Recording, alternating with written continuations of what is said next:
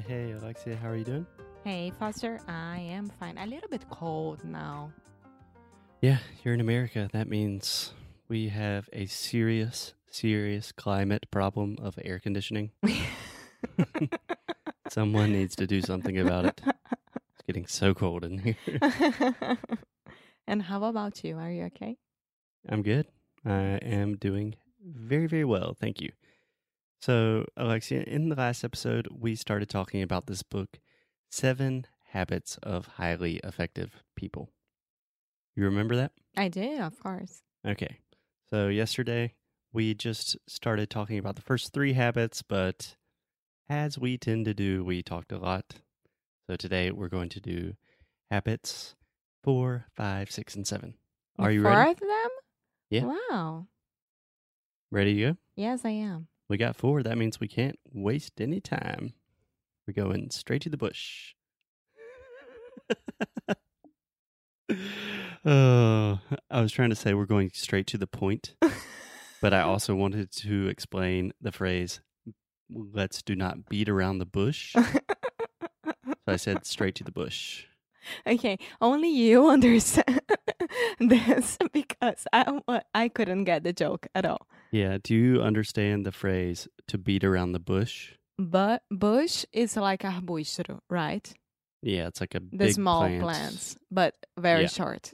or a small tree. Either Yeah, one. so arbusto. Yeah. So when you beat around the bush, that means you are not talking directly. You know, someone's like, "Hey, are you going to the party tomorrow?" You're like, "Hey, I think don't so." know, maybe. Yeah. Brazilians are pretty good at that. It's a part of our charm. Yeah, it's part of what makes Brazilians so damn cute. Yes. Anyway, so beating around the bush, straight to the point. Where Mhm. are we? Habit number four, Alexia. Can I get a drum roll, please? Just one thing. The fourth habit. Excellent, th. Excellent. Fourth. Now Okay. give me a drum roll. Habit number four to be a highly effective, successful person, take over the world is think win win. Win win. We love win win. Win win. We actually recorded an episode about the concept of win wins. I believe it was episode number 79, if I'm oh, not mistaken. Oh, I have no idea. Yeah, a long time ago. So, Alexia, when you hear win win, what do you think of? What, what are some of your happy. first reactions? That's it. Everyone is happy. Everyone is satisfied what, with what they have. Perfect. All the parts. Yeah. Yeah. Everyone's happy. Everyone wins. Can you think of a situation that would be a win-win? Mm, yeah. This podcast. Exactly. I was going to say the same thing. this podcast we record we do our best we think that we are um, making a very good product for you guys and you guys listen to a very very good show Yeah, it's fun for us. We get to talk about things that we talk about anyway, and people listen to it. And I think we are hopefully helping people and having fun at the same time. Yeah. Win-win. it's a win-win Yeah. So, what he talks about in the book a lot is that most people do not see the world with a win win mentality. yeah they always see it as a competition i think Right. That every situation has a winner and a loser. Another way to say this, if we're really talking about economics, is zero sum. Do you know that phrase?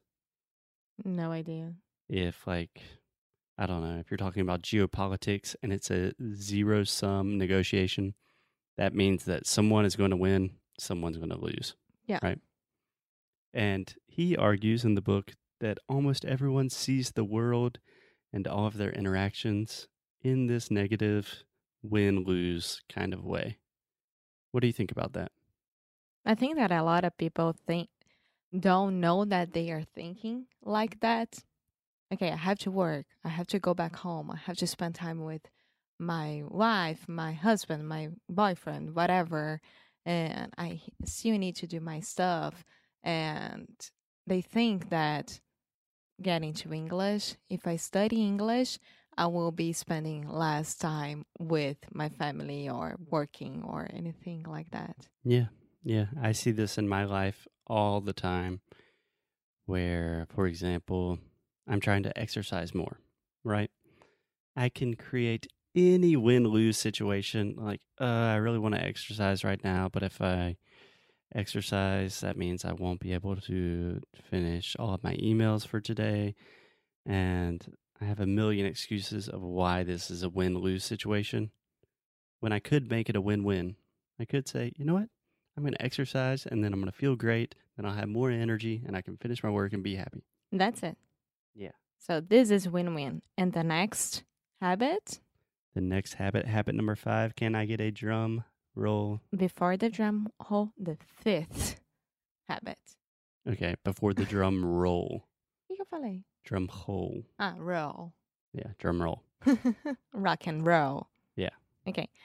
The fifth habit is Seek first to understand, then to be understood. Okay, so do you understand this one? I do. This one's a little bit more confusing. No. You have to have open ears to understand what the others want from you or what you can offer the others. Like us, we saw that Brazilians have a very, very trouble, have trouble, not very, very, have, have, has trouble, no, have trouble. Oh my God. They have trouble. Alexia is Brazilian, by the way. they have trouble. We have trouble with the TH sound. I don't have any trouble. My TH is awesome. Brazilians, are you Brazilian? Uh, eu sou. No. Nasci em Curitiba. with the TH sound. So Yeah. we understood that and we are giving a lot of podcasts and tips how to do it. Yeah. But for me to be able to teach Brazilians how to do that, honestly, I had to listen to Brazilians making mistakes with the TH for like five years. Yeah. But it's if you think about it's just like a cycle. Yeah. So, really, what he was talking about in the book, he did not say it in such direct terms, but more or less, he says that everyone is a really shitty listener and that people need to listen more. Can I say something that I think about me? I think I'm a very good listener. Yes, I agree. I think you're a good listener. But he tells me this concept. I'm not saying but because you're not. No. I'm just adding to the conversation. he talks about empathetic listening. So listening with empathy. So he's saying that most people they listen to you, but the only reason they're listening is so they can give you a response. yeah, and not to like try to help you. Like yeah. be part of that thing. or not to understand you or not to really connect with your problems and what you're trying to work with. So, listening with empathy is you really have to make a conscious effort to decide, okay, I'm going to listen to what this person has to say. And then only when I truly understand them, then I can respond. Yeah. Listen to your heart. Yeah. Well, I guess in this case, it would kind of be listen to the other person's heart. Yeah. yeah. So I couldn't really make a great language analogy, but language is all about human connection, empathy, caring, and connecting with others. I can And- make a very good language connection. Do it, please. For example, me, if I'm gonna listen to one of your friends and try to understand what they are saying, I have to be very good in English. So, learning languages can help each other. Yeah. Yeah. I think that is a great way to transition to the next habit. The sixth habit, Alexia, can I get a drum roll? Synergize by treating others with openness and respect. So, first, we need to talk about the word synergize. So, for some reason, the word synergy became popular in like the 1990s. Do you know what that means? Synergia. You guys have that word too? Yeah. Yeah. It used to be like a very corporate word, like, oh, the synergy of marketing and finance will come together and then we'll take over the industry. Nowadays is is with more energy, like sinergia entre as pessoas, the the exchange of good energy between people. Yeah. I think synergy is not only when you have two energies connecting, but when you have a variety of things that come together and compound to produce excellent, excellent results. And he's talking about pretty much if you're open and nice to everyone and respect everyone, eventually good things will start happening in life. Yeah. You know, karma, that karma. kind of thing. Yeah. Yeah. I do believe in karma. Yeah. You do? Yeah. Me too. Yeah. Cool. We can I- have another podcast on karma. You're talking about the new GoPro drone, right?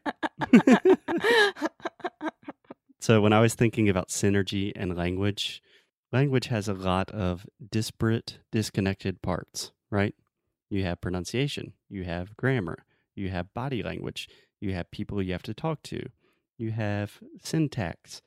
You have all of these different parts of language and they're relatively disconnected.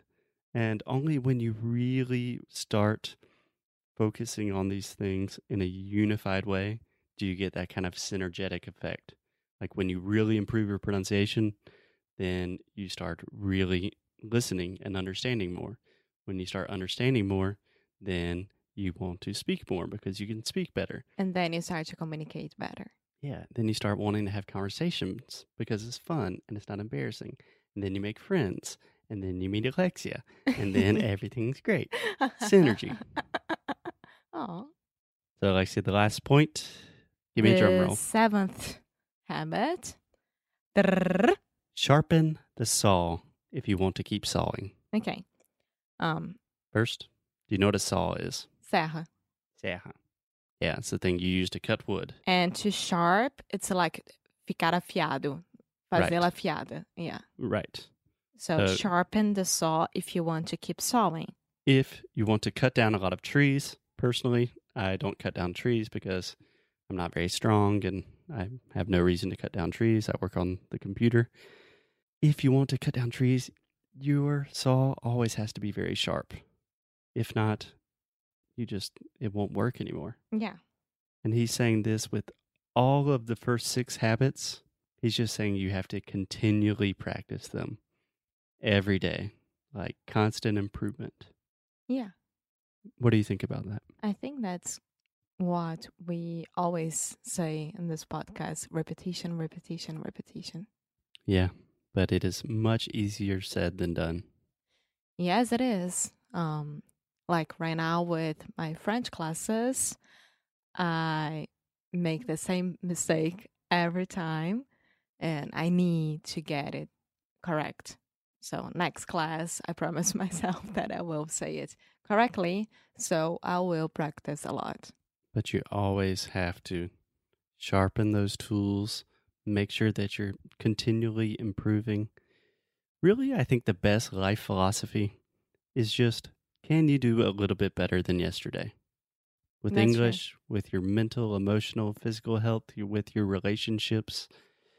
If you can just do a little bit better than you did yesterday, then Yeah. you're heading in the right direction. Yeah, you have to think that you can always improve to yourself and then to the others. Exactly. You got to take care of yourself to take care of others. This was very Karamo Brown. Yeah, from Fab 5, Queer Eye for the Straight Guy, which we will talk about in another episode. Yes. We will see you guys later. Have a great week.